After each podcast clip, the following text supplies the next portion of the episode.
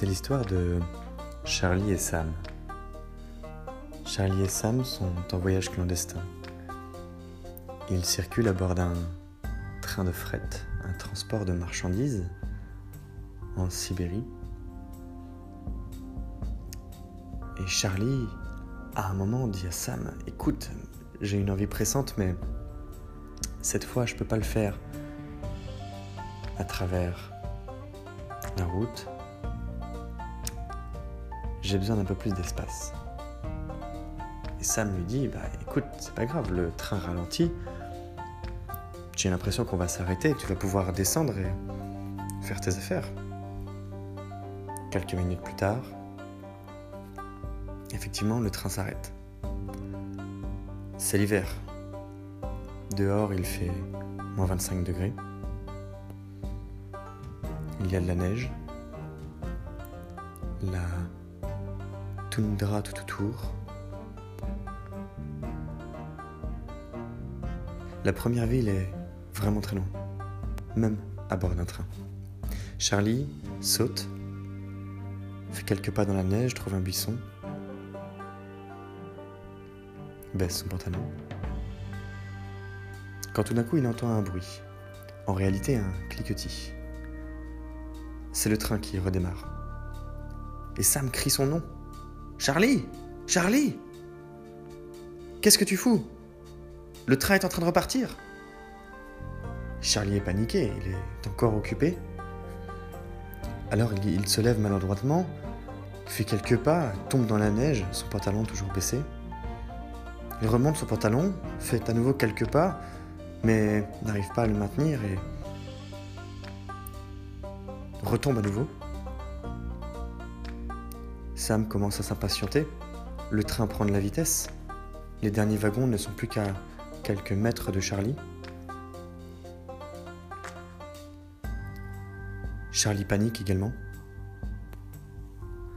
Il remonte son pantalon, ne prend pas le temps de faire sa ceinture, fait quelques pas, tombe à nouveau. Remonte son pantalon, fait quelques pas, sa ceinture toujours brinque-ballante dans le vide. La neige l'empêche de marcher et le fatigue très vite, d'autant qu'il n'est pas très habillé. Le train prend de la vitesse. Les derniers wagons passent devant Charlie. Sam regarde désespérément son ami s'éloigner dans le froid. Charlie, sous la neige, disparaîtra.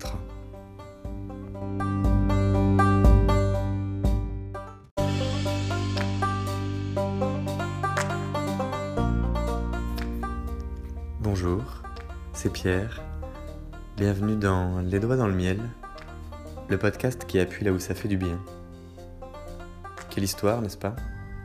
Sam et Charlie. Charlie et Sam. C'est un peu schizophrène ce qui s'est passé. Charlie est mort. Sam poursuit sa route seul. Mais Sam poursuit. Tandis que Charlie n'a pas su prioriser. Charlie n'a pas su réagir de la bonne manière pour simplement remonter son pantalon, faire sa ceinture et courir presque tranquillement. Cette histoire, fait référence au film La haine avec Vincent Cassel, paru il y a quelques années, que je vous invite à regarder, découvrir si vous ne le connaissez pas. Et c'est un vieux juif qui raconte cette histoire avec un certain Grunwaldski, mais je ne vous en dis pas plus. En réalité, Charlie fait face à ses incohérences, à son incapacité à organiser ses choix, à les trier, à les sélectionner dans le bon ordre et à prioriser les actions à accomplir parce qu'il est paniqué complètement. Les choses sont les plus simples à faire. C'est pas compliqué de remonter son pantalon, d'attacher un bouton, puis de se mettre à courir pour attraper un objet qui passe. Alors pourquoi est-ce que ça n'a pas marché? La panique? L'incompréhension? Trop d'informations? Mauvais raisonnement Perte de raison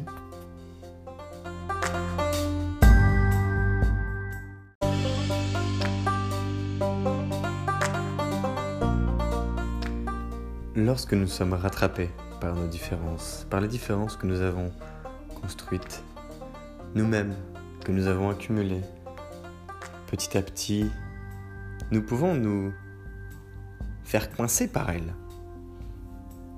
Notre capacité à faire des choix est finalement assez limitée. C'est-à-dire que dans des circonstances maîtrisées, connues, alors oui, nous savons euh, bien comment faire. casserole qui déborde, a priori vous éteignez le feu, vous mettez la casserole au-dessus de l'évier ou quelque chose comme ça. Mais lorsque vous avez besoin de faire quelque chose de nouveau, de stressant, où vous êtes au pied du mur, alors peut-être y a-t-il plus de risques à maîtriser et une incapacité à y faire face, une incapacité à les accompagner. Je ne sais pas si vous connaissez le dessin animé Rango, puisque je parlais de dessin animé hier avec euh, deux d'entre vous. Rango est un caméléon qui trouve à un moment une amoureuse qui se fige quand elle a peur. Et la situation dans ce film d'animation du même nom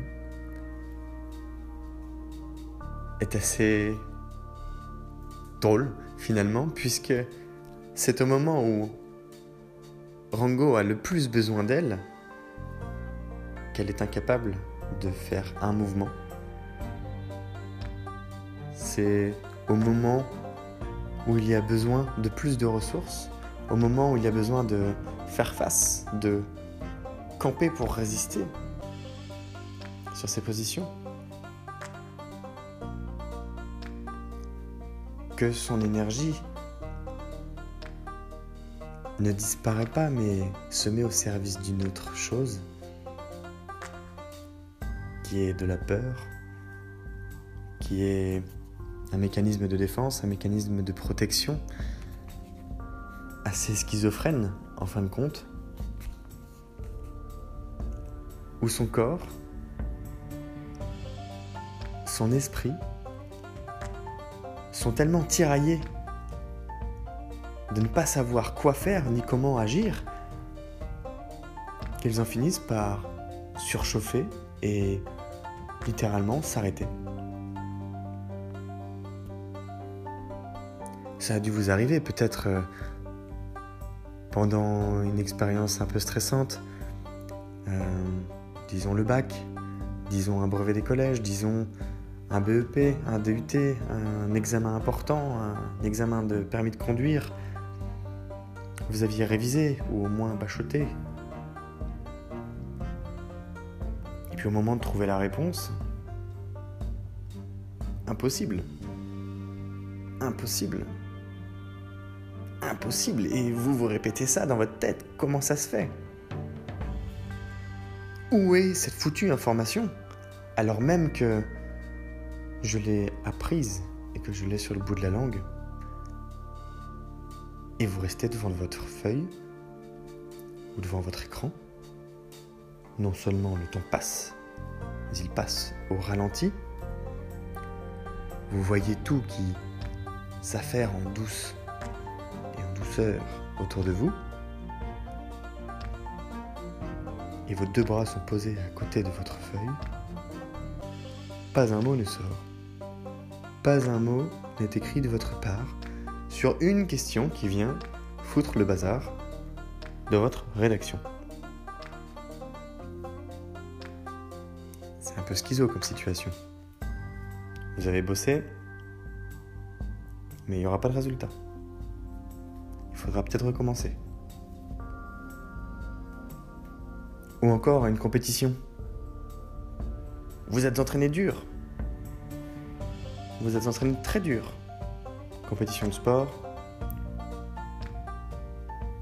un rendez-vous d'art, un championnat de coiffure. En réalité, peu importe, puisque la situation sera la même. Vous ne maîtriserez pas la pression. Vous n'avez pas maîtrisé la pression. Et vous vous êtes craqué lamentablement.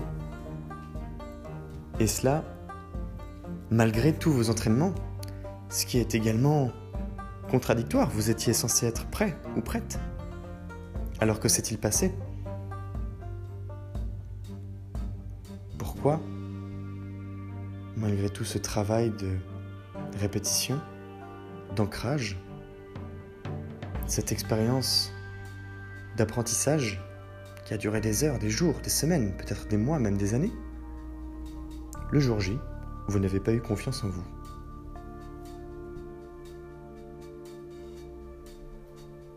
On va plus loin que la contradiction, on va dans la schizophrénie. À quel point est-on en train de faire un grand écart dans notre tête C'est le monde à l'envers parfois.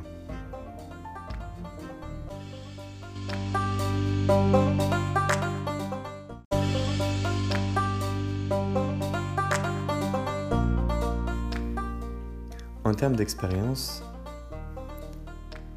c'est souvent mal digéré. On s'en veut.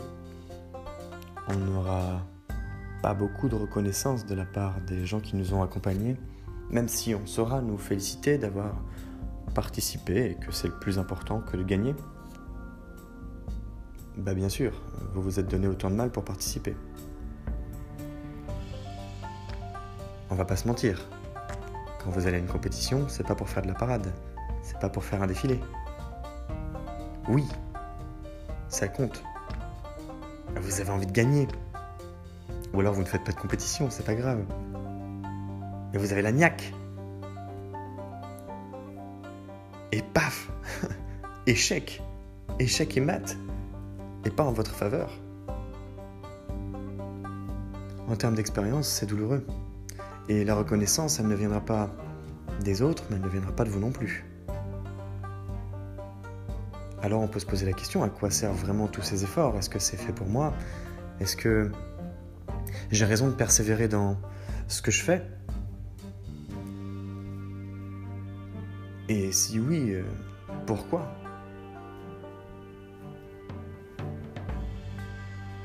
Alors ça me rappelle une anecdote également avec un, écrivain qui a donné une conférence et qui lui avait beaucoup de succès. Pour le coup, il avait vendu des livres avec des millions d'exemplaires. C'est du succès.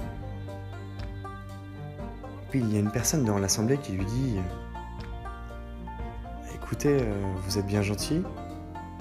C'est quoi votre secret?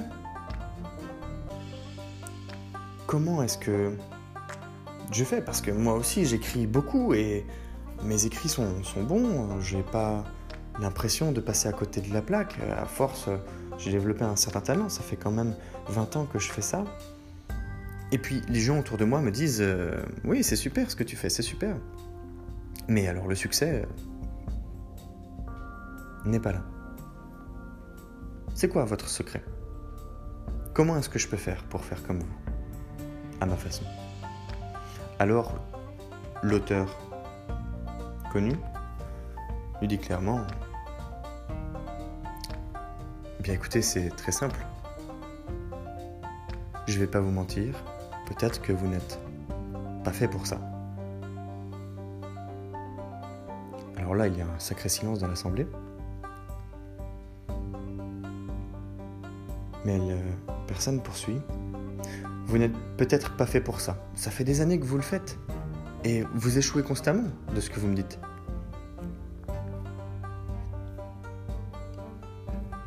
Peut-être que ce serait mieux d'abandonner, de laisser tomber, d'arrêter de vous faire du mal, d'arrêter de vous faire violence. Puisque vous persévérez dans un modèle mental qui ne vous permet pas de progresser, alors vous vous êtes peut-être tout simplement planté.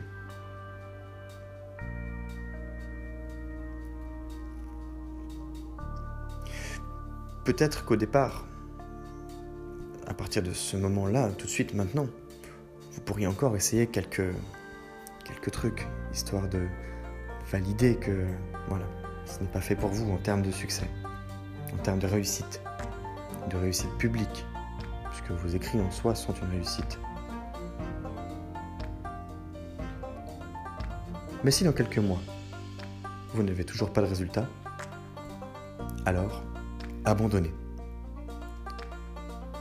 Et le spectateur euh, regarde l'auteur sait pas quoi faire puisque il a passé 20 ans de sa vie à écrire.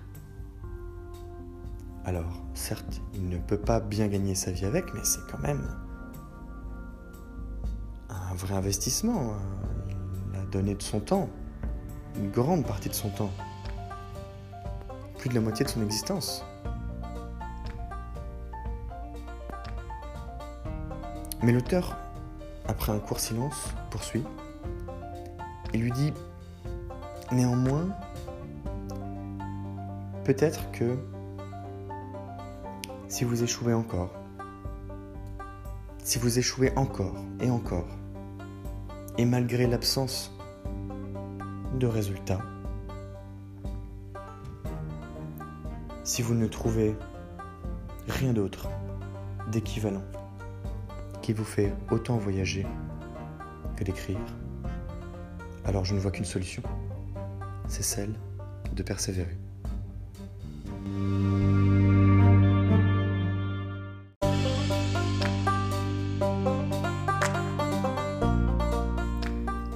La persévérance, ce sera votre engagement dans le temps. C'est mon engagement dans le temps. À quel point vous vous donnez la peine d'atteindre vos objectifs, votre but. Et la résilience, ce sera notre capacité à encaisser des échecs et d'autres échecs et d'autres échecs encore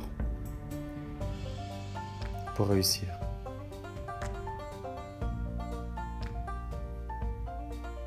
La plupart des startups échouent et il faut en général 7, 8, 9 tentatives pour que ça fonctionne. Alors ces statistiques sont un peu vague, c'est-à-dire que dans le lot, il y a des gens qui ne savent pas travailler dans cette condition. Il y a des gens qui ne sont pas faits pour être entrepreneurs. Il y a tout un tas de raisons. Il y en a d'autres qui n'ont pas de chance, d'autres qui se sont éparpillés. Dan Peña, qui est connu comme The 50 Billion Dollars Man, que je vous invite à découvrir de manière à vous prendre quelques tartes dans la figure via ses vidéos YouTube ou son compte Instagram. Il estime, lui, qu'il faut 17 tentatives avant qu'un truc fonctionne avec du succès. 17. C'est énorme. C'est gigantesque. C'est plus que la plupart d'entre nous ne feront jamais pour être couronnés de succès. En termes de travail, j'entends, en termes de génération d'argent pour le coup. Le côté wealth.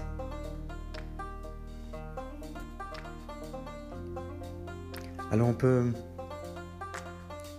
relier ça à notre expérience de vie, à nos mécanismes d'apprentissage, de développement, de copie, coller, transposer, de réplication de ce qui a déjà fonctionné pour passer les étapes, pour suivre un processus et non pas un cheminement.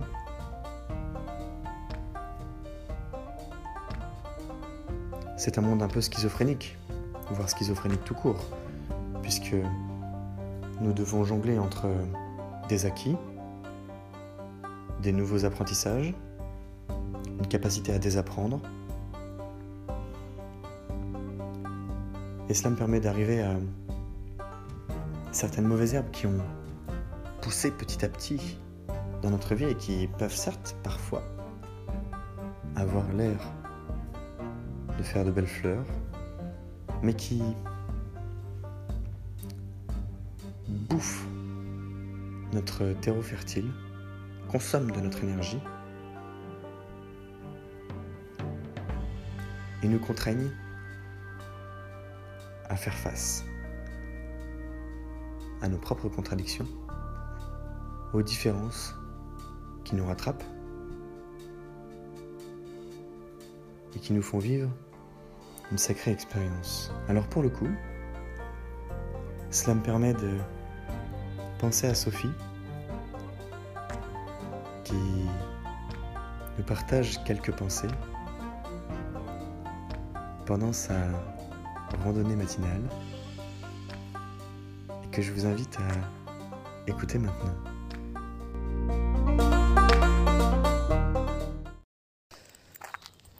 Et là, c'est ce que je trouve, euh, c'est ce qui est beau, je trouve, justement dans cette herbe, euh, dans cette mauvaise herbe, c'est que euh, elle arrive comme ça parfois. Dans ta vie sans même que tu t'y attendes. tu la vois grandir près de toi. Et et tu la trouves belle pour en fait te rendre compte que bah, en fait elle t'envahit, elle t'envahit et que euh, et que du coup elle, ne t'apporte plus euh, justement le bonheur, le bien-être ou ce que tu pensais qu'elle pouvait t'apporter. Et qu'effectivement bah au bout du compte c'est l'expérience qui fait que et le partage d'un instant de vie qui fait que bah tu vas te rendre compte que tu n'as plus besoin de cette personne dans ta vie. De fait, bah, ce qui est beau n'est pas forcément bien, euh, peut-être même envahissant. Euh, et, c'est l'expérience de vie qui va faire que euh, tu vas te rendre compte si, tu as besoin de cette mauvaise herbe ou pas. Et c'est ça qui est juste génial. Et de pouvoir rencontrer justement des personnes, de croiser des, gens sur ta route et, et puis bah, de discuter avec eux, d'échanger pour au bout du compte euh, se dire bah est-ce qu'elle m'inspire, est-ce qu'elle m'inspire pas? Est-ce que moi je peux lui apporter quelque chose ou pas? Puisque ça fonctionne aussi dans les, dans les deux sens. Hein. On peut aussi être la mauvaise herbe de quelqu'un. C'est, c'est tout à fait une possibilité. Donc, euh, donc voilà. Donc euh, vive, vive la vie et vive l'expérience de vie.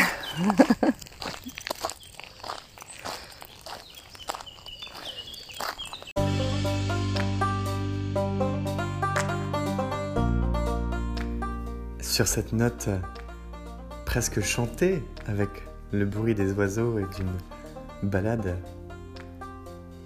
où nous avons accompagné Sophie. Oui, c'est une sacrée expérience de vie et c'est toujours un aller-retour entre soi et les autres, les autres et soi. Et c'est à quel point est-ce que je me fais du bien en termes de valorisation, de reconnaissance ou en termes de besoins fondamentaux? Et quel est le curseur que je positionne entre le fait de voir de belles choses, le fait de voir de bonnes choses, le fait de voir ces mêmes éléments sous leur aspect négatif?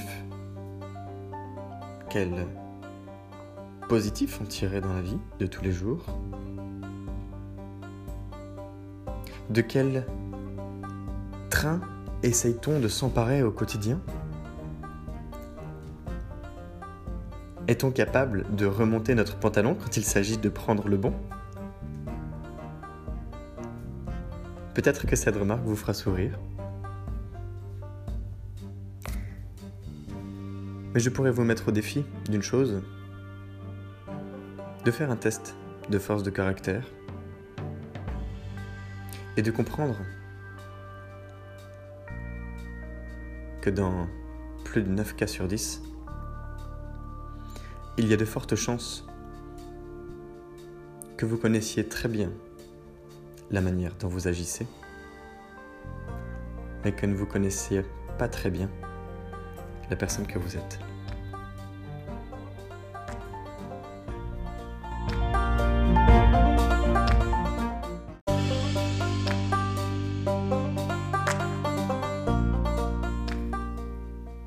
Les conséquences sont-elles si terribles? Eh bien en cela, c'est une question de perception. Si vous vivez votre plus belle vie en ce moment, y a-t-il besoin d'une telle remise en question?